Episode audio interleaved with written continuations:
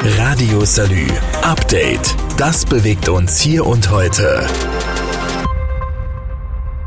Der Schock sitzt immer noch tief. Seit Ford das Aus seiner Autoproduktion am Standort Saarlouis verkündet hat, hängt das Autoland Saarland in den Seilen. Bis 2025 wird in Saarlouis noch produziert, dann sollen noch 500 bis 700 von 4600 Arbeitsplätzen übrig bleiben. Doch das Autoland Saarland ist bei weitem nicht nur fort. Der Getriebehersteller ZF in Saarbrücken ist mit 9000 Mitarbeitern sogar der größte Arbeitgeber an der Saar. Und auch bei ZF sind die Jobs nur bis 2025 garantiert. Doch in der ZF-Zentrale in Friedrichshafen sieht man den Standort Saarland offenbar etwas anders als bei Ford in Dearborn, USA. Stefan von Schuckmann ist im ZF-Vorstand für die E-Mobilität zuständig. Und er sieht das Werk in Saarbrücken so. Wir haben ja heute mit der Teilelektrifizierung die sogenannten Hybride am Standort, sehr erfolgreich. Und da industrialisieren wir das sogenannte Hybrid der vierten Generation. Und das Zukunftsprodukt ist dann nicht ein Hybrid, sondern das ist ein rein elektrisches System. Das Produkt äh, ist bereits entwickelt und diese Produkte befinden sich aktuell in der sogenannten Serienentwicklung. Das heißt, das erfolgreiche Achtgang-Hybridgetriebe wird bei hoher Auslastung noch bis 2025 produziert.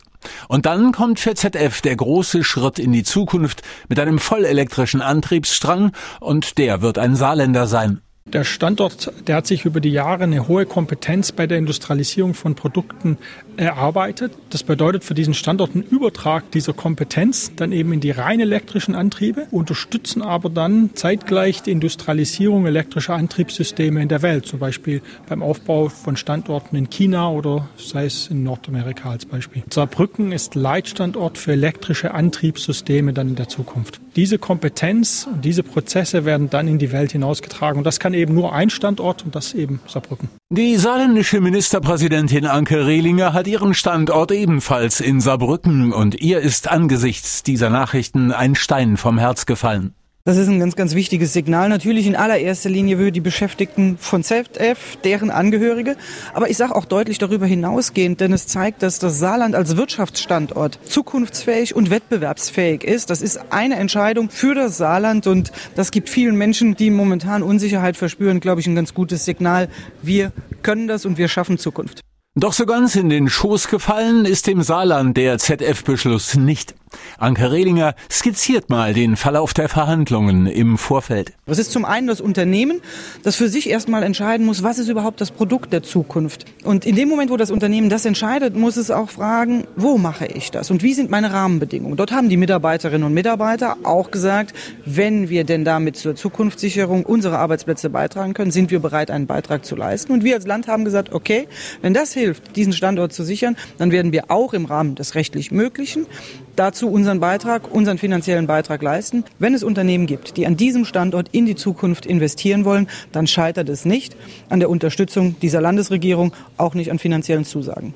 Das heißt jetzt konkret, das Unternehmen investiert einen dreistelligen Millionenbetrag. Das Land mobilisiert ebenfalls Mittel in dreistelliger Millionenhöhe. Und die Belegschaft stemmt einen Zukunftsfonds im zweistelligen Millionenbereich. Wie das aussieht, beschreibt der Betriebsratsvorsitzende Mario Klaes. Die Mitarbeiter beteiligen sich aktuell jetzt schon damit, dass wir eine Ausweitung der Betriebsnutzungszeit haben. Also die arbeiten am Wochenende, was ja eine Belastung ist, äh, aber der ZF gleichzeitig Gewinne bringt, weil sie die Maschinen effektiver einsetzen kann. Das ist das Erste.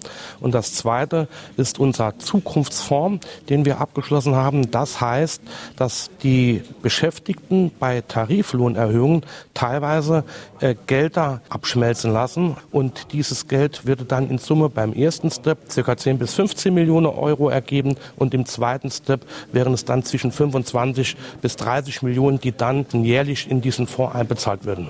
Das muss aber auch was bringen. Sicherheit zum Beispiel für die Arbeitsplätze. Mario Klaes ist da noch etwas vorsichtig.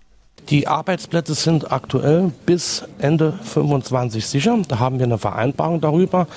Was wir jetzt letzte Woche an Vereinbarungen an neuen Produkten abschließen konnten, ist der Übergang in die Zeit 24, 25 zu 26 dort, wo der, die Reduzierung der jetzigen Getriebeabrufe einsetzen wird. Das kann uns jetzt gelingen durch diese Produkte. Wir müssen aber noch zahlreiche weitere Produkte gewinnen und da hoffen wir, dass wir damit entgegenhalten können, um wettbewerbsfähig die Produkte in Saarbrücken herstellen zu können und damit die Beschäftigung langfristig abzusichern.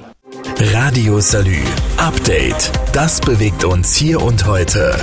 Jetzt abonnieren und keine Folge verpassen. Überall, wo es Podcasts gibt.